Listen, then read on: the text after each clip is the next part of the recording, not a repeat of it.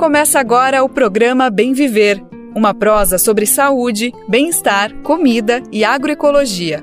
Produção Rádio Brasil de Fato.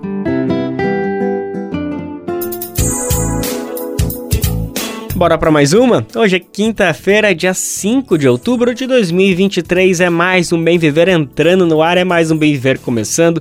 Eu sou Lucas Weber e te convido para irmos juntos e juntas na próxima uma hora, botar nossa prosa em dia, botar o nosso papo em dia, falar de tudo que está acontecendo no Brasil, sobre uma perspectiva popular que o Brasil de fato traz pra gente.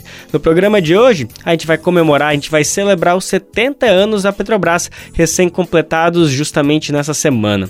De acordo com o coordenador geral da Federação Única dos Petroleiros, David Bacelar, investir em refinarias pode garantir que os preços de gás e gasolina fiquem mais acessíveis para a população. Além disso, a gente vai trazer as principais estratégias da companhia para os próximos anos vamos falar também de uma pesquisa sobre a monotonia agroalimentar. O pesquisador Ricardo Abromovai, da Cátedra Josué de Castro, da Faculdade de Medicina da USP, afirma que a diversidade dos alimentos, aproveitando a biodiversidade do sistema, como por exemplo da Amazônia, pode ser uma chave para superar a fome. Outro assunto para o programa de hoje uma ex-vereadora é dona do poço de combustível clandestino dentro de uma terra indígena no Pará. Vamos falar da ação que faz parte de uma operação de desintrusão das terras indígenas no estado que desativou dois poços de gasolina clandestinos. Nessa terça-feira, o governo federal iniciou, na segunda, a retirada de mais de 1.500 famílias que vivem ilegalmente nas áreas indígenas Apiterauá e Trincheira Bacajá. A operação mobiliza mais de 300 servidores de 14 órgãos públicos diferentes, incluindo a Força Nacional, a FUNAI e a Polícia Federal. Nessa quinta-feira, dia 5 de outubro, quem está de aniversário é a Constituição Brasileira, está completando 35 anos. Uma das conquistas da Constituição é a efetivação do SUS e tem uma entrevista especial sobre isso que a gente vai falar sobre a aniversariante do dia, a Constituição Brasileira. A gente vai falar também da participação nas eleições dos conselhos tutelares, que cresceu, mas candidatos com posicionamento conservador ainda é um desafio. A gente vai falar sobre tudo isso, mas também vai trazer uma denúncia. Durante as eleições em São Paulo, a Igreja Universal distribuiu cola para os fiéis votarem em candidatos ligados à igreja. Esses são alguns, mas são vários os destaques no programa de hoje, então vem comigo, vem com a gente, que o Bem Viver só está começando. Antes de começar a falar de todas essas notícias, a gente queria lembrar, queria aproveitar para lembrar que o horário do programa é sempre de segunda a sexta-feira, a partir das 11 horas da manhã, pelo rádio e também nas principais plataformas de podcast, no site do Brasil de Fatos, na aba rádio e por meio das rádios parceiras. O Bem Viver é transmitido na Rádio Brasil Atual 98,9 FM na Grande São Paulo e também pela internet na nossa rádio web no site rádio brasildefato.com.br. Mas também dá para conferir no seu tempo, no seu jeito, a hora que você quiser. É só acessar o site do Brasil de Fato ou buscar o programa nas principais plataformas de podcast e na rede de rádios parceiras que retransmitem o bem viver em todo o Brasil. A gente tem um orgulho enorme de falar dessa rede de parceiras que norte a sul do Brasil nos ajudam a botar a voz do bem viver para frente. E olha, a gente tá louco para aumentar essa listinha e a gente tá te convidando para pegar junto nessa. Se você tem uma rádio e quer botar também a voz do bem viver para transmitir aí diariamente na sua programação, tá mais do que convidado, tá mais do que convidada. É só acessar radiobrasildefato.com.br e lá você clica em como ser uma rádio parceira que tem o um caminho, tem um jeito para entrar junto com a gente nessa missão de botar a voz do bem viver para frente. Brasil de Fato 20 anos. Apoie e lute.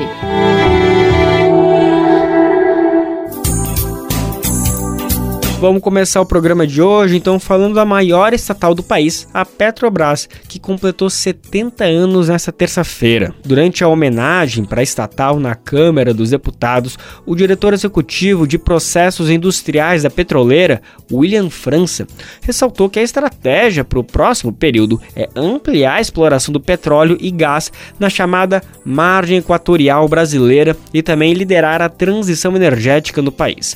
A gente viu o preço dos itens itens essenciais como gás de cozinha e gasolina subirem demais nos últimos anos. A situação chegou em um ponto no governo Bolsonaro de muitas famílias não conseguirem custear o botijão de gás e terem que usar a lenha fazer o fogão a lenha para conseguir cozinhar o básico em casa. Um estudo do IBGE aponta que de abril de 2021 a abril de 2022, o preço do botijão de gás aumentou mais de 32% no país, gente. Nos últimos meses, é muito fácil conferir nas bombas de posto de gasolina e também nos fornecedores de gás que houve sim uma queda, mas claro que é muito a ser feito. A gente vai saber mais dessa situação dos 70 anos, a petroleira da Petrobras, agora agora na reportagem de Jéssica Rodrigues do Brasil de Fato, Rio de Janeiro. Trabalhadores brasileiros sofrem diretamente quando os preços do gás de cozinha e da gasolina sobem. Por isso, uma das maiores conquistas dos petroleiros e petroleiras este ano foi o fim da vinculação da Petrobras com o preço de paridade de importação, o PPI. Com isso, o botijão de gás no país chegou ao fim de setembro com um valor médio de pouco mais de 101 reais. No começo de abril do ano passado, quando quando atingiu alta histórica, o valor passou dos 113 reais. Marco Antônio Rodrigues é morador do bairro de Santa Cruz, na zona norte do Rio. Ele trabalha fazendo bicos e conta que para ele a diferença é grande. Já teve época lá de da gente ficar sem gás nenhum porque as condições, né, que a gente, o que a gente estava ganhando e o que para comprar uma botija de gás estava muito complicado. E hoje, por devido a essa queda muito grande, né? Graças a Deus, hoje eu posso dizer que eu tenho, né? O meu gás dentro da minha casa, né? então eu só tenho que agradecer. O povo brasileiro já está cansado, né? De tanta injustiça com a parte pobre, né? Na verdade, né? Então a gente quer ver mudança e como estamos vendo e ver mais, né? O coordenador geral da Federação Única dos Petroleiros, FUP, David Bacelar, explica que com o fim do PPI, os custos de importação só influenciam os combustíveis derivados de petróleo que a Petrobras ainda importa. Há uma necessidade urgente de ampliação da capacidade de refino aqui no Brasil. Nós precisamos ter a autossuficiência no refino para garantir o pleno atendimento da demanda interna brasileira, que hoje gira em torno de 2 milhões e 400 mil barris e derivados de petróleo por dia. De acordo com David, essa ampliação pode garantir preços ainda mais baixos para os trabalhadores. E nos governos do presidente Lula e no primeiro mandato da presidenta Dilma, nós tínhamos ali ainda o Gabriele e no plano de negócio e gestão da Petrobras havia a sinalização da necessidade de mais duas refinarias além dessas que aqui citamos, que seriam a Prêmio 1 e a Prêmio 2 lá no Ceará e no Maranhão, para nós não somente atendermos a nossa demanda interna, mas também nos transformarmos num país exportador de derivados de petróleo, não apenas de petróleo, mas também de derivados de petróleo, de produtos com maior valor agregado, o que ajudaria não somente a balança comercial, mas principalmente a Petrobras, o povo brasileiro, que a ter mais geração de riqueza. Atualmente, a nova política de preços da Petrobras leva em consideração o custo alternativo do cliente, que consiste numa comparação com o preço de outros combustíveis e o valor marginal, que avalia custos de oportunidade, ou seja, quão benéfico é manter os combustíveis no mercado doméstico em vez de exportá-los. No programa Roda Viva da TV Cultura, o presidente da Petrobras, João Paul Prates, disse na última segunda-feira que o presidente Lula não prometeu que os preços dos combustíveis não subiriam. Ele disse, na verdade, que iriam abrasileirar os valores. Mas na prática a gente sabe que está tudo muito diferente do que um, dois anos atrás sobre os preços que estavam muito mais absurdos. Prates admitiu na terça-feira que os preços dos combustíveis podem subir até o final do ano. O presidente da companhia disse ainda que o país tem como referência o preço internacional de petróleo. Durante o evento da celebração dos 70 anos da criação da Petrobras, no Rio de Janeiro, Jean Paul Prates reforçou que a organização abre aspas, nasceu da vontade popular do povo na rua clamando o petróleo é nosso fecha aspas, declarou o presidente da Petrobras, Jean Paul Prates. Segundo ele, apesar da estatal passar por ataques e as dificuldades nos últimos anos, a participação do Estado na companhia nunca foi motivo de enfraquecimento do papel da Petrobras, tanto para o país quanto para o cenário internacional. Com um olhar para o futuro, Prates disse que em seu discurso que com Lula a Petrobras é protagonista na transição energética justa. O posicionamento do Brasil sobre o assunto vai ser reforçado durante a COP28, que vai ser realizada agora em dezembro e novembro desse ano nos Emirados Árabes Unidos. E para marcar os 70 anos da história da companhia, vão ser realizadas duas exposições no Rio de Janeiro e também em Brasília. A gente vai saber mais informações sobre esse evento quem conta pra gente é a repórter Fabiana Sampaio. A Petrobras completou 70 anos nesta terça-feira. A maior empresa brasileira reverencia suas sete décadas de existência, ao mesmo tempo em que mira, no futuro, a busca por uma transição energética justa no país. O presidente Jean Paul Prates afirmou que, diante da agenda sustentável do mundo hoje, os 70 anos da estatal se tornam um marco dessa mudança de direção. Nós não podemos ter constrangimento de ser uma empresa de petróleo, de produzir petróleo cada vez de forma mais eficiente, mais descarbonizada, de contribuir para esse inevitável futuro de ainda dependência do petróleo por mais meio século, pelo menos, também financiarmos e ajudarmos outros a fazerem as suas respectivas transformações energéticas, no caso dos produtores de energia, e transições energéticas, no caso dos consumidores de energia. Para marcar as comemorações, foi lançada no Rio de Janeiro a exposição gratuita O Brasil é a Nossa Energia. A mostra imersiva promete fazer o público mergulhar na trajetória da companhia por meio de experiências multissensoriais. A exposição fica em cartaz durante duas semanas na Orla de Copacabana, utilizando recursos de museologia, teatralidade e imersão audiovisual, a história da companhia vai sendo contada em paralelo com a evolução da história do país. A primeira sala da exposição traz uma abordagem afetiva, relembrando ao público marcos da rotina dos brasileiros que se modificaram ou evoluíram ao longo das décadas de existência da empresa.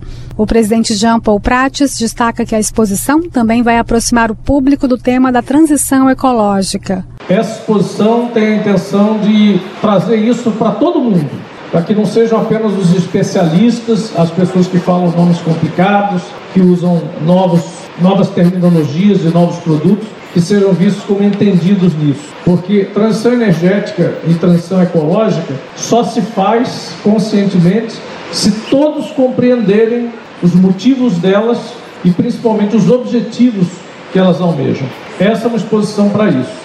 A partir do dia 18 de outubro, a mostra parte para a capital federal e será aberta ao público no Salão Negro do Congresso Nacional com um formato diferente. Será uma viagem de memórias, revisitando importantes momentos da Petrobras e projetando as expectativas para os próximos 70 anos. A exposição vai contar com interatividade, tecnologia e ambientes para a produção de conteúdo.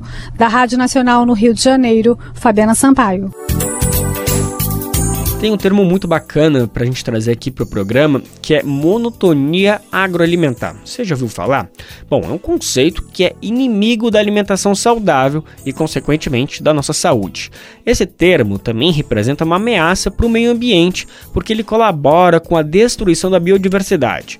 Esse papo tem tudo a ver com a homogeneização da produção agrícola de commodities pelo agronegócio. Um artigo recém-publicado por pesquisadores da USP aponta que 90% do que é consumido provém de no máximo 15 culturas, com 50% de concentração em soja trigo e milho. Acho que esses dados já mostram a preocupação que a gente precisa ter e já começa a ficar mais claro o que é essa tal de monotonia agroalimentar. Pois é, né? E como que a gente supera ela? A Rádio USP conversou com um dos pesquisadores, que é o Ricardo Abramovai. Ele é professor da Cátedra Josué de Castro, entidade dedicada à produção de conhecimento sobre sistemas alimentares da Faculdade de Saúde Pública da USP. Para o pesquisador, superar a fome no Brasil não basta apenas aumentar a produção de alimentos. É preciso debater a diversificação deles e também da agropecuária. Ele ressalta que os sistemas agroflorestais têm um potencial grande para mudar o sistema alimentar atual e, consequentemente, a qualidade da comida dos brasileiros e brasileiras. Vamos conferir mais a fala dele. Como é que funciona o nosso sistema produtivo? Que impacto ele tem é, na saúde agroalimentar, tanto para a saúde humana quanto para o meio ambiente. São questões bastante atuais. Converso com o professor Ricardo Abramovai, da Cátedra Josué de Castro, da Faculdade de Saúde Pública da USP, que é dedicada à produção de conhecimento sobre sistemas alimentares. Vamos lá, professor, tem estudado muito esse tema, escrito artigos a respeito desse assunto e a gente quer entender aqui. É claro que. É, é um grande problema hoje global a questão é, do desmatamento, do impacto do desmatamento, mas tratar do sistema agroalimentar mundial, é? o impacto que isso tem é, para as pessoas e para o meio ambiente é tão importante quanto. E eu gostaria que o senhor falasse um pouco melhor sobre né, o peso que essas questões têm e, e a interligação estamos trabalhando, a Cátedra Josué de Castro, junto com outras organizações, para que a segurança alimentar mundial eh, entre na pauta da presidência brasileira do G20. O, como uh, vocês informaram uh, longamente, uh, nós acabamos de ter a reunião do G20 na Índia e agora o Brasil está assumindo a presidência do G20 é uma prioridade do atual governo, o presidente Lula tem falado isso, a luta pela fome zero, eh, que é um, um dos objetivos do desenvolvimento sustentável, o objetivo número dois do desenvolvimento sustentável, fome zero, mas a gente não pode atingir fome zero de qualquer maneira. Qual é a situação atual? A agropecuária, globalmente, responde por um terço das emissões globais de gases de efeito estufa. É um negócio impressionante, quer dizer, é mais do, do, do que as emissões do, do sistema de transporte e, além disso, a agropecuária é o mais importante vetor de destruição da biodiversidade no mundo. Claro, nós temos poluição, temos vários outros fatores que comprometem a biodiversidade, mas nenhum é mais importante do que a agropecuária. Por que isso aconteceu? Isso aconteceu porque o mundo desenvolveu a capacidade de oferecer produtos agropecuários com base em técnicas que homogeneizam, que simplificam, que padronizam as paisagens agrícolas e as criações animais. Então você tem aqueles grandes campos de, de soja, de trigo, de arroz, etc. Isso foi muito importante desde os anos 60 para aumentar a oferta agropecuária e para reduzir a fome, mas isso trouxe consequências muito graves para o meio ambiente e para as pessoas, consequentemente. Quais são essas consequências? Esses ambientes muito homogêneos do ponto de vista da paisagem agrícola, esses ambientes eles eh, vão se tornando cada vez mais inseguros quando há algum problema climático e os problemas climáticos estão se avolumando. Eh, o, o, resultado disso é perda de safras. Então, nos últimos 20 anos, Roxane, as Nações Unidas mostram que quase 2 bilhões de pessoas foram afetadas diretamente por secas eh, na atividade agropecuária. Você pega o que aconteceu na Argentina no ano passado, ou no início, na virada né, de 2022 para para 23, aquela seca terrível, a seca que atingiu toda a região do Cerrado no Brasil, até o sul, prejudicando as culturas agrícolas, e além disso, a homogeneidade nas produções animais, sobretudo de frangos e suínos, que estão sempre submetidos a doenças eh, derivadas de vírus e de bactérias que são tratados em larga escala com antibióticos e hoje a resistência aos antibióticos já se tornou um problema global de saúde pública extremamente sério, eh, considerado pelas Nações Unidas. Então, esse padrão homogêneo já não é mais compatível com as necessidades do século XXI e com as exigências da luta contra a crise climática e a erosão da biodiversidade. A gente vai ter que mudar e o Brasil pode ter um papel muito importante nessa mudança. O senhor tocou num ponto essencial que é o impacto, então, na saúde humana, no bem-estar animal, no ecossistema.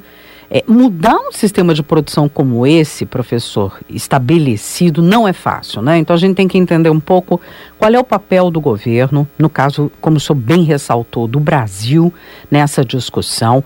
Como é que muda esse sistema? Como é que estimula o produtor a enxergar né, essa visão geral que você muito bem nos explicou e mudar o sistema. E isso está ligado a um regime de produção agroalimentar é, fundamentado na monotonia. Nós temos que, e essa monotonia, é importante acrescentar, ela não é só produtiva, ela é também alimentar. Uhum, Por quê? uhum. Porque os produtos que derivam desse tipo de agricultura são produtos uh, ultraprocessados, não, é, não, não, não, não, não se pode confundir produto industrializado como queijo, macarrão uh, e outros com produtos ultraprocessados, nos quais Uhum. entra uma quantidade mínima de gêneros agropecuários e eh, uma adição permanente de componentes que são frequentemente viciantes e que fazem cada vez mais parte da dieta contemporânea,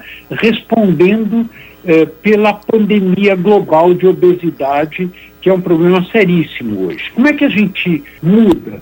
Essa mudança não passa apenas pela produção agropecuária, ela tem que passar pelo sistema agroalimentar e o sistema agroalimentar global. Por quê? Eh, eh, por que, que ela tem que passar por- pelo sistema agroalimentar global? Porque as dietas, os regimes alimentares contemporâneos, eles estão se eh, tornando cada vez mais semelhantes em toda a parte do mundo. Há estudos científicos publicados nas melhores revistas mostrando isso. O que, que nós temos que privilegiar hoje? Em primeiro lugar, não já passou o tempo em que o fundamental era produzir cada vez mais calorias. Não. Nós precisamos privilegiar a qualidade nutricional dos alimentos e não as calorias, a sustentabilidade da sua produção, a resiliência climática e os impactos que isso vai ter na luta pela equidade contra as desigualdades. O Brasil pode ter um papel muito importante nisso. A Amazônia é a região do mundo que apresenta a maior biodiversidade, com um potencial de oferta de novos produtos que podem contrabalançar essa monotonia atual extraordinária. É. Eh, nós temos que avançar nesse sentido e nós temos a maior empresa de pesquisa do hemisfério sul, a Embrapa, que tem muita pesquisa sobre diversidade e sobre biodiversidade, e essa pesquisa tem que ser colocada a serviço dessa mudança. Esse, essa, essas mudanças e o, regime alimentar, o sistema alimentar global hoje, está apoiado num pequeno punhado de gigantescas empresas. Nós vamos ter que superar essa fase e passar por uma descentralização em que os conhecimentos e os saberes locais vão ter um papel cada vez mais importante em todo o mundo, a começar pelo Brasil, em função da gigantesca biodiversidade do Brasil. Nós temos eh, sistemas agroflorestais com um potencial eh, fantástico e tudo isso tem que ser estimulado muito mais do que simplesmente a mensagem de que para superar a fome você precisa aumentar a produção a partir do sistema que está aí. Não, para superar a fome nós vamos ter que mudar o sistema que está aí e essa mudança tem como vetor fundamental a diversidade, a luta pela diversificação, tanto da agropecuária como da alimentação. O governo federal iniciou nessa semana a expulsão de invasores que vivem em duas terras indígenas no Pará. Cerca de 1.600 famílias vivem ilegalmente em uma área reservada para posse e direitos de uso exclusivo dos povos indígenas. Os invasores têm ameaçado a integridade dos indígenas e causado a destruição da floresta. Segundo o governo federal, a operação consiste na retirada de não indígenas que ocupam irregularmente parte das terras Apitereua, homologada em 2007, que foi a mais desmatada nos últimos anos, e também da Trincheira Bacajá, homologada ainda em 1996 entre os municípios de São Félix do Xingu, Altamira, Anapu e Senador José Porfírio, no sudeste do estado. A gente vai saber mais informações sobre essa operação. A gente vai saber mais informações sobre essa operação. Quem conta pra gente é Douglas Matos. Uma mega operação do governo federal foi deflagrada nesta segunda-feira com o objetivo de expulsar invasores da terra indígena Apitereua. Localizado no município de São Félix do Xingu, no Pará, o território é habitado pelo povo Pacanã e foi a TI mais desmatada do Brasil durante os anos do governo Bolsonaro, conforme dados do satélite do Amazon.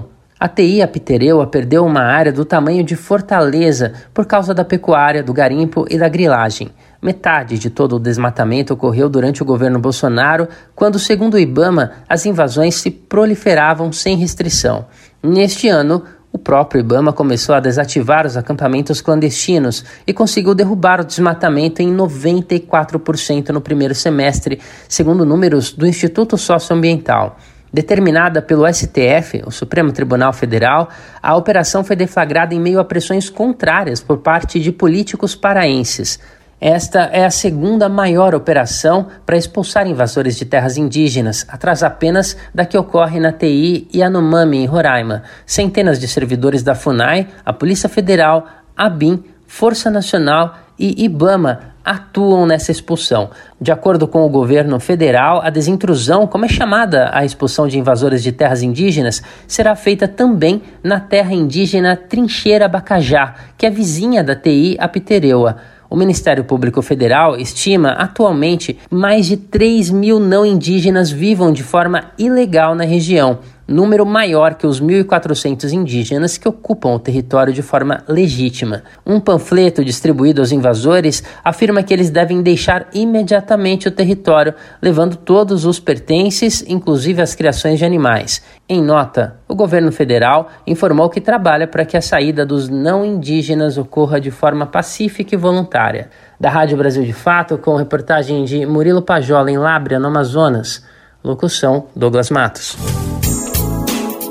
A operação de desintrusão de terras indígenas no Pará desativou dois poços de gasolina clandestinos na terça-feira. E quem está nessa lista de invasores é uma ex-vereadora, dona do posto de combustível clandestino dentro da terra indígena no Pará, em São Félix do Xingu. O posto de combustível clandestino era de propriedade da ex-vereadora Lawanda Peixoto Guimarães e do marido dela, Rogério da Silva da Fonseca, conhecido na região como Goiano. A gente vai saber mais detalhes desse posto clandestino com o nosso repórter Murilo Pajol. A ex-vereadora do município de Alto Horizonte, em Goiás, Luanda Peixoto Guimarães, está entre os invasores com negócios clandestinos dentro da terra indígena Apitereua, a mais desmatada durante o governo Bolsonaro.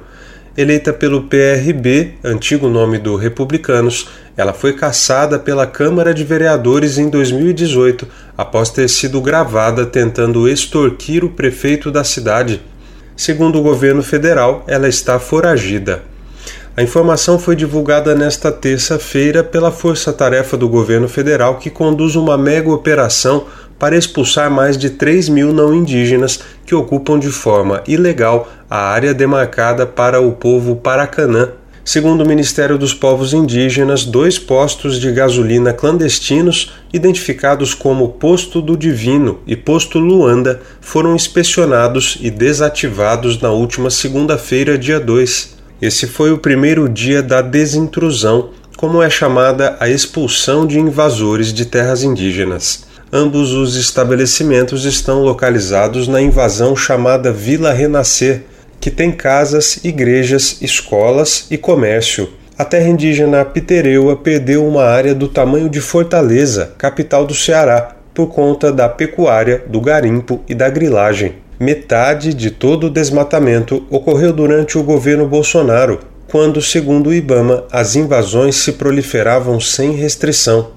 Neste ano, o Ibama começou a desativar os acampamentos clandestinos e conseguiu derrubar o desmatamento em 94% no primeiro semestre, números do Instituto Socioambiental. De acordo com o governo federal, também foram identificados 15 pontos com rebanho bovino e realizadas abordagens de 10 veículos que transportavam 199 animais dentro da terra indígena. Os moradores da invasão Vila Renascer foram notificados pelo oficial de justiça que terão que deixar o local. O Ministério Público Federal estima que mais de 3 mil não indígenas ocupavam de forma ilegal a região, número maior do que os 1.400 indígenas que ocupam o território de forma legítima. Enquanto crescia o número de invasores que construíram fazendas e pequenas cidades dentro da área protegida, os indígenas foram progressivamente confinados no próprio território. Segundo o Ministério Público Federal, eles ocupam atualmente apenas 25% da terra indígena. Esta é a segunda maior operação de expulsão de invasores de terras indígenas, atrás apenas da que ocorre na terra indígena Yanomami, em Roraima.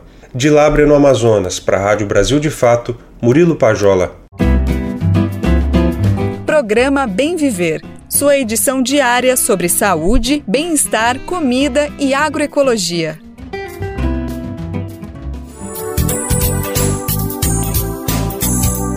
As eleições para os conselhos tutelares de todo o Brasil aconteceram no último domingo. A gente falou bastante disso na semana passada e também nos primeiros dias dessa semana, né? E olha só essa reportagem que o Brasil de Fato vai trazer para gente. Nosso repórter teve acesso a vídeos que mostram que a Igreja Universal do Reino de Deus distribuiu em São Paulo uma cola, aquela famosa colinha, para os fiéis votarem em candidatos ligados à igreja. Nós ouvimos do especialista Alberto Rolo, que trabalha com direito direito eleitoral que a ação pode, abre aspas, caracterizar abuso de poder econômico ou abuso de poder político, afirmou Alberto Rolo, especialista em direito eleitoral. A gente vai saber mais detalhes. Quem conta pra gente é a nossa repórter Inara Chagas. Obreiros de duas sedes da Igreja Universal do Reino de Deus em São Paulo abordaram fiéis com colas eleitorais no último domingo, dia 1 eles indicaram o número dos candidatos aos conselhos tutelares ligados à igreja. O Brasil de fato teve acesso a dois vídeos que mostram a ação dos obreiros da Universal. Nos registros, os obreiros aparecem orientando os fiéis sobre onde e em quem votar. Um dos casos foi na unidade da Rua Antonella de Messina, no Tremembé. Você quer o que, grande? É do Conselho Tutelar. Do Conselho Tutelar? Isso. O conselho aqui atrás tem as escolas que pode votar. Ah, tá.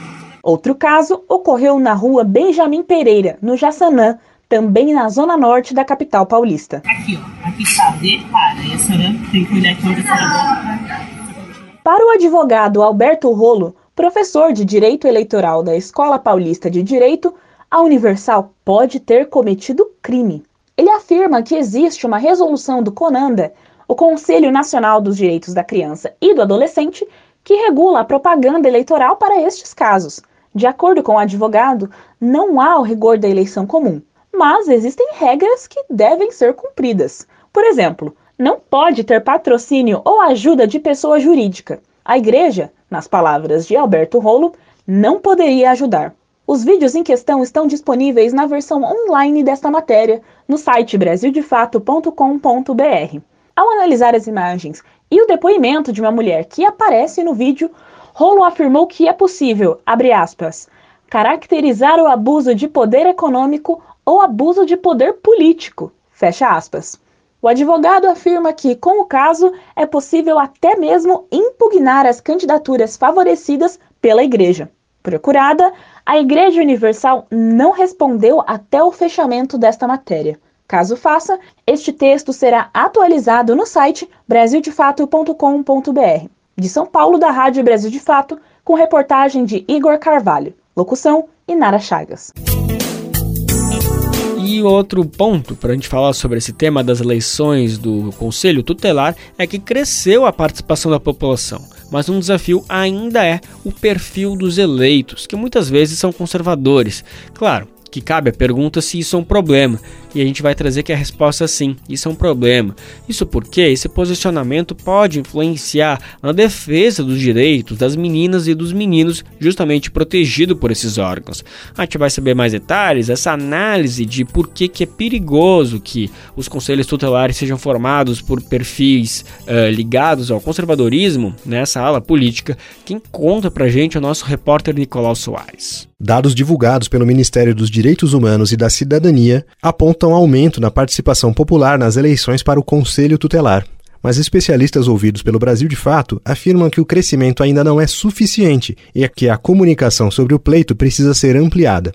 O acompanhamento e a valorização do trabalho pós-eleições também são vistos como essenciais. O advogado Ariel de Castro Alves, especialista em direitos da infância e juventude, afirma que o cenário favorece movimentos conservadores na votação. Ele aponta que a eleição deve ser tratada como prioridade pelo poder público para envolver toda a sociedade. Como se trata de um processo eleitoral de voto facultativo e não obrigatório, acaba que os grupos que já são pré-organizados, como igrejas, partidos políticos, associações de moradores, e também mandatos parlamentares acabam tendo maior força nesses processos e eles acabam organizando os seus apoiadores. Então esses setores é que participaram mais e não propriamente o eleitor comum, até porque foi um processo bastante mal divulgado o conselheiro Carlos Alberto de Souza Júnior, do Conselho Municipal dos Direitos da Criança e do Adolescente da cidade de São Paulo, afirma que o aumento na participação é importante, mas ainda é muito pouco. Eu sempre falo que ah, eu queria muito que 10% da população participasse, é, mas a gente tem esse desafio ainda de divulgar mais. Acho que o maior, maior X que a gente perdeu ainda ampliar ainda mais a participação da sociedade, são dois elementos. A gente precisa melhorar os canais de comunicação e é divulgar o processo de escolha, mas também criar um método de divulgação dos candidatos.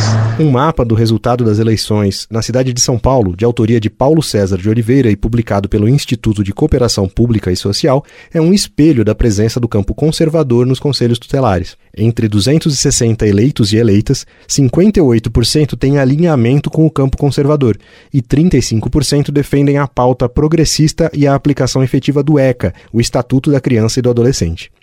Ariel de Castro Alves enxerga a influência da polarização política nacional nesse cenário. Vários setores, principalmente aqueles que perderam o processo eleitoral nacional no ano passado, estiveram mais organizados, inclusive por meio de igrejas neopentecostais, para uma participação, é, numa espécie de revanche diante da eleição do ano passado. E também em prol das pautas conservadoras, de, de temáticas que eles priorizam. Carlos Alberto de Souza Júnior afirma que superar a pauta conservadora dentro dos conselhos tutelares é o grande desafio. O conservadorismo dentro do órgão, como conceito lá, ele prejudica total o atendimento, porque o conselheiro, o conselho tutelar, ele deixa de atender a partir dos aspectos legais que, que, que, que defendem né, os direitos da integralidade, independente de que criança e adolescente, que, que família é essa, que modelo de composição familiar é essa, que modelo de atuação é essa, e ele vai defender a política integral dos direitos. E aí a gente vai vendo que o conservadorismo exagerado, ele protege direitos a partir da sua bolha. O balanço consolidado das eleições para os conselhos tutelares é divulgado pelo Ministério dos Direitos Humanos e da Cidadania. De São Paulo, da Rádio Brasil de Fato, com reportagem de Nara Lacerda, locução Nicolau Soares. E sabe quem está de aniversário hoje? Sim, ela, a Constituição Brasileira, 35 aninhos, 35 anos de idade, melhor dizendo. Talvez seja pouco, pensando numa perspectiva da história do país, né? A gente é uma república desde 1889 e a Constituição que está em vigor só veio 100 anos depois, em 1988. Mas na verdade, se a gente analisar tudo o que aconteceu desde que essa Constituição que foi aprovada está em vigor, olha, é incrível que ela siga de pé intacta. Teve um impeachment contra o presidente Collor, teve o golpe contra Dilma Rousseff em 2016, teve a tentativa de golpe agora, dia 8 de janeiro, enfim, muita coisa, e ela segue aí em pé. Para analisar tudo isso, entender esses 35 anos da Constituição brasileira e relembrar um pouquinho de como foi, né, a promulgação dela, a votação popular que teve, a nossa repórter Nara Lacerda conversou com a cientista política Marina Slessarenko ela é pesquisadora do Centro de Análise da Liberdade e do Autoritarismo, isso da Universidade de São Paulo, a USP. A gente vai conferir agora a conversa das duas, que foi aqui mesmo no prédio do Brasil de Fato. Hoje, aqui na Rádio Brasil de Fato, a gente traz uma entrevista com um formato um pouquinho diferente. Talvez quem esteja escutando a gente esteja percebendo uma mudança técnica. Hoje, a gente está direto da redação do Brasil de Fato para conversar com a cientista política Marina Chiresalenko, e é por isso que talvez talvez você esteja notando um pouquinho de diferença na qualidade da nossa gravação. Nós não estamos no estúdio, mas convidamos a Marina para conhecer o nosso espaço e para falar sobre um tema essencial, uma efeméride importante desta semana, os 35 anos da Constituição Brasileira. Então, Marina, obrigada por estar aqui na redação com a gente, ter aberto essa janela na tua agenda para conversar conosco. Eu que agradeço, Nara, é um prazer sempre conversar com vocês. Vamos lá então, gente. Pedimos perdão se a qualidade não tiver das melhores, mas vai dar para a gente conversar, vai dar para a gente debater. Nesta semana, a nossa Constituição Cidadã de 1989 está fazendo 35 anos. É uma Constituição plenamente adulta. Não tem nem como brincar, mas aos 30 são os novos 20? Não. Nesse caso, acho que a gente está vivendo a vida adulta da nossa Constituição e os fatos políticos que a gente vivenciou no Brasil nos últimos anos dão um indicativo de que é isso mesmo. Então a gente vai conversar sobre esse tema para entender a importância desse texto, o peso que ele precisa ter na nossa vida e por que a gente precisa usar mais ele para garantir a participação social e popular nesse país. Marina, é, falando sobre a construção desse texto, é, ele já teve um grande desafio logo de saída, porque depois da promulgação a gente teve é, um processo de instabilidade política no Brasil muito alto por causa do impeachment de Fernando Collor de Mello. Foi uma grande prova para a nossa Constituição, que era um bebê nessa época, mas que conseguiu provar que a estabilidade era possível no Brasil. É, é, o que é que a gente pode falar sobre a resiliência desse texto? Essa foi uma primeira prova, mas outras vieram. A Constituição se mostra efetiva já a partir desse primeiro momento, na sua opinião? É uma ótima questão, Nara, porque eu acho que no Brasil, quem é brasileiro sabe, né, que a gente não está acostumado a viver tranquilidade, sempre tem tensão, né? Então a Constituição justamente plasma isso no seu texto, né? É um texto que foi muito debatido, uma Assembleia Constituinte que foi bastante é, cheia de movimentos dos mais variados é, setores, né? Então, de ruralistas a movimentos sociais, é, indígenas, enfim, a gente tem uma, uma pleiade de forças muito diversas e isso realmente está no texto final, a gente observa isso. É, inclusive, durante o próprio debates constitucionais, a gente teve aquela frase que se imortalizou do Ulisses Guimarães falando que é, ingovernável não era a Constituição, ingovernável era a fome, a miséria, que a Constituição garantiria a governabilidade, garantiria a estabilidade de governo. Ele falou isso em resposta ao Sarney, então presidente. Sim na época falando que, que era um absurdo ter todo aquele catálogo de direitos, que a Constituição não ia sair do lugar e que ia ser fraca, né? Então eu acho que esse é um, um mote bastante importante para a gente começar já ir tomando nesse 5 de, de outubro. É, e de fato, a Constituição, desde, desde seu nascimento, que foi bastante tenso, enfrentou outras diversas tensões e foi emendado. Né? Você falou do, do impeachment do Collor. Uhum. É, essa foi, de fato, uma prova de choque. Assim, né? Já começou ali no espírito brasileiro, no, no, no melhor e no pior sentido do termo.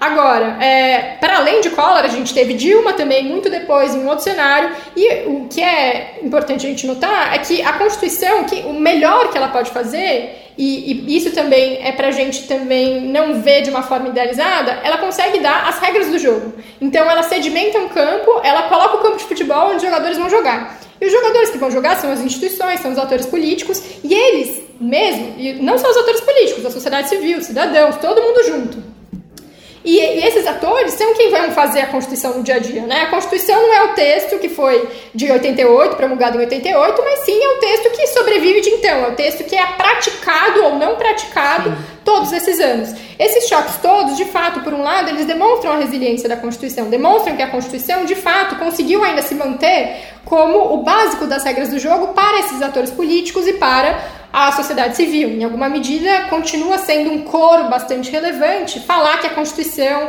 é a, grande revolução né, da, da redemocratização brasileira, uhum. que, que, trouxe muitos direitos bastante importantes, garantias institucionais democráticas, independência de Ministério Público, em, em termos institucionais, STF. Então, muita coisa mudou. É muita coisa. Muita, a gente estava falando de CPI mais cedo também, muita Sim. coisa mudou ali, mas ao mesmo tempo, a gente observa que não é só a Constituição que vai poder dar. Então a gente depende de todas as práticas nesse meio tempo. Naquele, não momento de Collor, foi toda uma situação difícil, porque ele mesmo renunciou, então ali ele já tentou impedir os choques que iam vir depois, o impeachment, né, em seguida.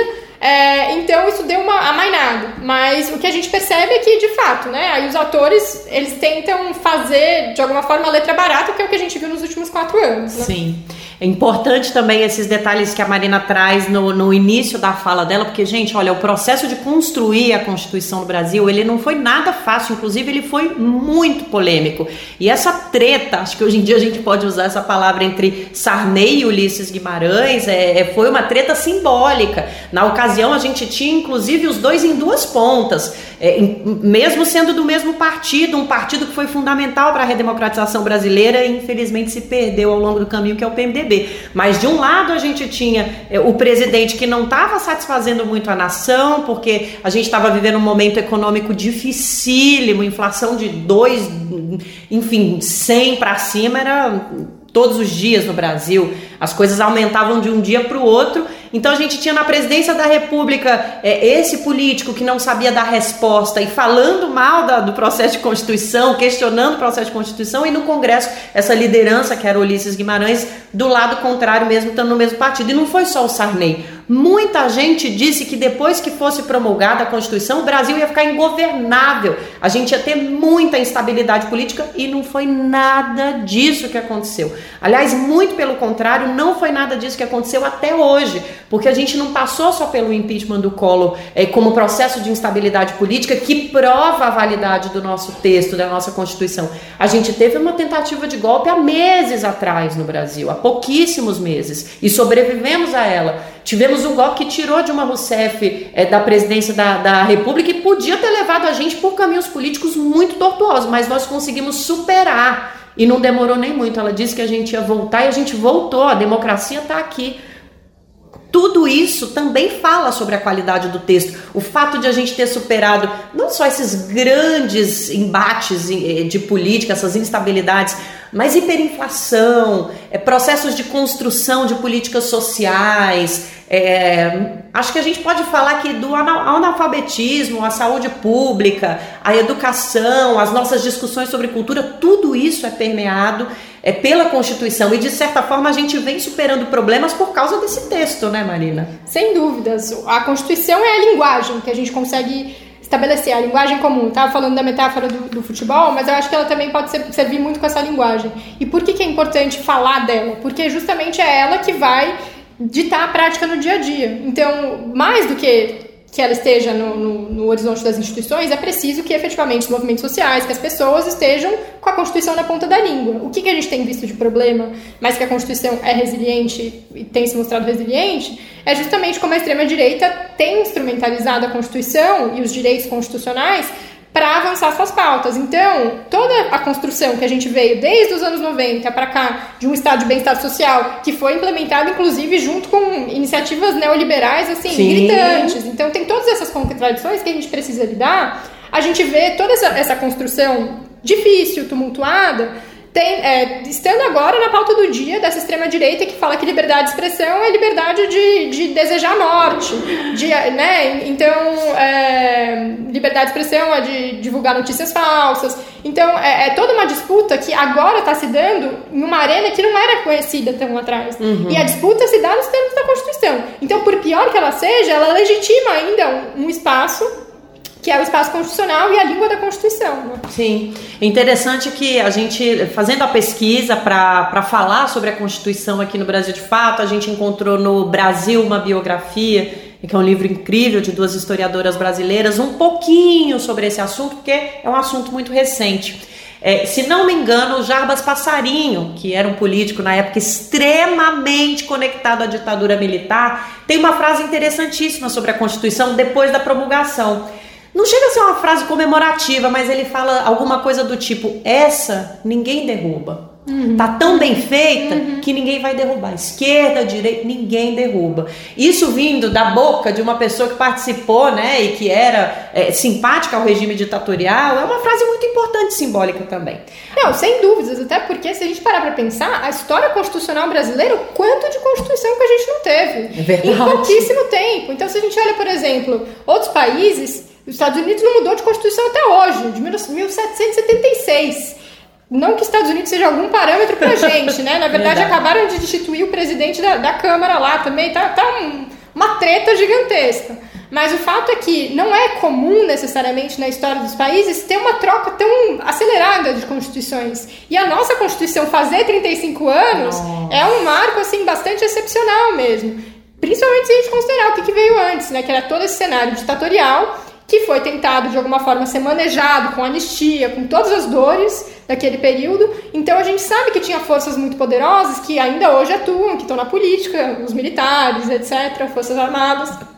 Então, como a gente lida com tudo isso, como a Constituição foi sábia, uhum. não só a Constituição, né, mas a aplicação dela, porque é como a gente falou aqui, quem que faz a aplicação da Constituição? É nós. É nós, é nós, não é só o, o Supremo Tribunal Federal, não é só o Congresso Legislativo, não é só o Presidente da República. São cidadãos, eminentemente, que têm que viver a Constituição. Sem dúvida. E falar em cidadãos e cidadãs que têm que viver a Constituição, tem um outro ponto que eu queria trazer para a gente finalizar essa reflexão é que diz respeito a um discurso que era muito presente na época da confecção desse texto, da produção desse texto. Eu, com os meus 42, lembro bem desse discurso. É, a Marina não lembra, mas estudou sobre ele. Quem está ouvindo a gente, ou lembra ou estudou, vai ficar sabendo agora. Mas o que se falava muito é que a Constituição estava sendo feita pela primeira vez no Brasil, gente, de baixo para cima. E o que, que isso quer dizer? É que o Congresso Nacional estava recebendo movimentos populares e não era só os movimentos populares que a gente conhece hoje, não. Era contra a carestia, movimentos de donas de casas, movimentos de mulheres, movimentos, enfim, de luta pela terra, diversos, indígenas. A gente teve uma presença indígena tão simbólica na, na formação da nossa Constituição. É, a Benedita da Silva, que já estava lá como parlamentar, uma mulher negra presente. A gente teve o Krenak na tribuna, aquele dia simbólico que ele pintou o rosto de preto e falou sobre esse processo. Então, assim, foi um processo muito simbólico para o povo brasileiro. Para você ter uma ideia, Marina, uma anedota, já que a gente está com um tempinho. Eu sou de Brasília e eu tinha de 7 para 8, 9 anos em todo esse processo. E a minha lembrança do Congresso Nacional é de um lugar em que o povo pode estar. Depois eu virei jornalista, fui trabalhar, precisei de credenciamento, era difícil entrar no Congresso. Eu falei, mas como assim? Quando eu era pequena, a gente entrava aqui na maior facilidade porque o processo de criação da Constituinte, da Constituinte proporcionou essa presença popular massiva dentro do parlamento. Dá para a gente dizer que esse de baixo para cima se mantém ou a gente ainda falha na garantia de direitos do nosso povo, direitos que estão previstos na nossa Constituição. Tem um longo caminho pela frente para que esse de baixo para cima não fique só lá na produção do texto, esteja aqui presente também nos dias de hoje? Sem dúvidas. É, infelizmente, a resposta que a gente queria dar é que não, todos os direitos estão garantidos, todo mundo tem direito à moradia, saúde, educação de primeira qualidade. Infelizmente não é assim, principalmente depois de um cenário autoritário, depois de uma pandemia que levou, arrastou o Brasil de novo para o mapa da pobreza, mapa da fome. Então, é, de um lado, você tem toda a razão, e eu acho que esse processo constituinte, não só ele mesmo foi bastante gestado por movimentos sociais, por forças das mais diversas na sociedade, não só progressistas. A gente teve muitas forças reacionárias lá também e conseguiram emplacar o artigo 142, por exemplo, é, é o maior exemplo disso, né? É, que é tão falado até os dias de hoje. Desfalado, mal falado, etc. Mas é, o processo anterior à Constituinte, que foi o processo das diretas já, né, para justamente levar uma eleição direta para presidente, também foi sem precedentes. Então a gente já tinha, antes do processo constituinte, todo o movimento social que estava sendo organizado, um movimento de base da população indignada com a ditadura, que queria votar para presidente, que era uma pauta entre aspas, simples, mas que era tudo menos simples, porque Sim. aquilo era, era, só o que elas não tinham. Então, é, foi o maior movimento civil da história desse país. Como a gente, a gente não pode se orgulhar mais disso? juntou esquerda, juntou direita, juntou A, juntou B, né? E, e, e, isso a gente, às vezes, né, depois de ter passado por junho de 2013, a gente esquece que, é. que diretas já estavam lá e estavam fazendo história no banco da frente. Então, é, a Constituinte conseguiu ser estabelecida porque teve muita história popular antes também. E exatamente, a gente teve todos esses movimentos lá que conseguiram emplacar pautas importantíssimas do movimento negro, indígenas, reforma agrária, que a gente está lutando até hoje para fazer, é, mas que, infelizmente, dependem da aplicação, que é o que a gente estava falando, dos atores políticos. É, enfim, das forças que estão atuando, né? Mudanças dia -dia. de estrutura também. Né? Mudanças né? de estrutura muito, muito fortes. Então, né, a, a, letra constitucional é muito bonita mesmo, é muito, dá, dá arrepio, a gente se emociona, né? Ela estava emocionada aqui quando a gente está falando, mas a, a, verdade é que a gente depende de uma. A Constituição está no topo, tem uma cascata de instituições, de leis, de pessoas abaixo dela que precisam ser implementadas. A Constituição é o primeiro passo, mas, né, primeiro e último também a gente tem que ver nessa, nesse é. movimento. Mas é, não adianta ter só ela, a gente tem que ter todas estruturas que funcionam, agências de governo, instituições legislativas, movimentos sociais. Então, o que a gente também viu muito forte é que a Constituição foi feita no momento em que, não só no Brasil, mas fora do Brasil, os movimentos sociais estavam ganhando voz, estavam ganhando agenda de governo. Isso é muito especial, isso, é, isso, isso foi muito sem precedentes na história do que a gente estava. Se a gente pensar no século XX de ditaduras, de fascismo, etc., isso era sem precedentes. Né? Então, é, esses movimentos sociais conseguiram finalmente chegar ao Estado. Só que hoje a gente está vivendo, a gente viveu a desinstitucionalização desses movimentos sociais, desinstitucionalização de espaços de participação, de conselhos dos mais variados.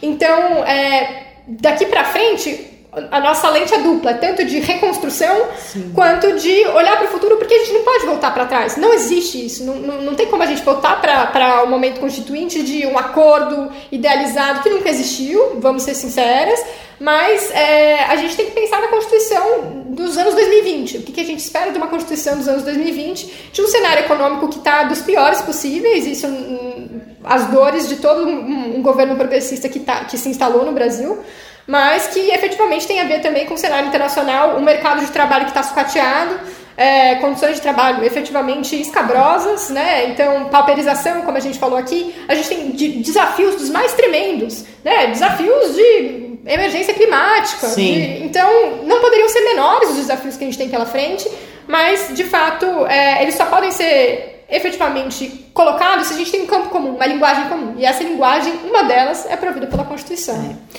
Olha, gente, a gente sabe que tem muitos desafios, é, mas é, isso que a Marina falou é, é muito interessante. Assim, quem viveu 2013 e, e, realmente aquilo foi uma convulsão social muito grande. Muita gente só tem aquilo como experiência política e considera aquilo como uma experiência política inaugural do Brasil que a gente tem hoje. Formativa, né? Formativa. Mas, gente, volta um pouquinho atrás. Vai no YouTube, escreve lá, sei lá, Fafá de Belém canta o hino nacional nas diretas já. Você sabe que tem frevo de diretas, gente. Exato. No YouTube tem o frevo das diretas. Vocês sabiam disso? Paulo Lemins que fez o frevo das diretas. Incrível. E pra gente ver como a gente tava imbuído, imbuída de participação e de vontade política. Outra coisa que é muito legal assistir também, você está em casa, aí vou, põe lá no YouTube o discurso do Ulisses Guimarães, quando a Constituição foi promulgada, ele fala: nós temos nojo da ditadura.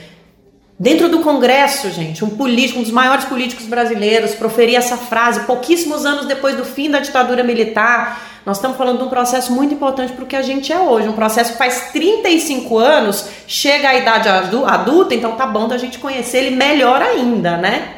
Marina, obrigada. Gente, foi de última hora. A Marina topou vir aqui na redação, conversar um pouco com a gente sobre esse tema. Só temos a te agradecer. Vai estar com a gente essa semana no podcast 3x4. Obrigada demais por estar aqui conosco. Eu viu? que agradeço, Nara. É sempre um prazer e vamos comemorar a Constituição. Sim, por favor. 35 anos da nossa Constituição. Você que está aí, saiba mais sobre ela. E obrigada pela companhia também. Aqui de São Paulo, da Rádio Brasil de Fato, Nara Lacerda.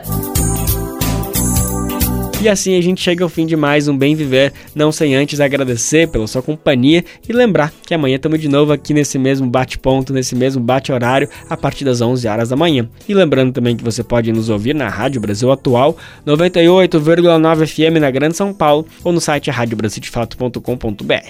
O programa vai ao ar em diversas rádios pelo país e a lista completa de emissoras que retransmitem o Bem Viver você encontra no nosso site na matéria de divulgação diária do programa. Aqui a gente aproveita para agradecer esses veículos por estarem com a gente e lembrar que o Bem Viver também fica disponível como podcast no Spotify, Deezer, iTunes e Google Podcast. Este programa teve apresentação de Lucas Weber e roteiro de Nelise Moreira, edição e produção de Daniel Lamir e Douglas Matos, trabalhos técnicos de Emerson Ramos, André Parocha, Dilson Oliveira e Lua Gattinone, coordenação de rádio e TV Moniz e Ravena, diretora de programas de áudio Camila Salmásio, direção executiva Nina Fidelis, apoio toda a equipe de jornalismo do Brasil de Fato.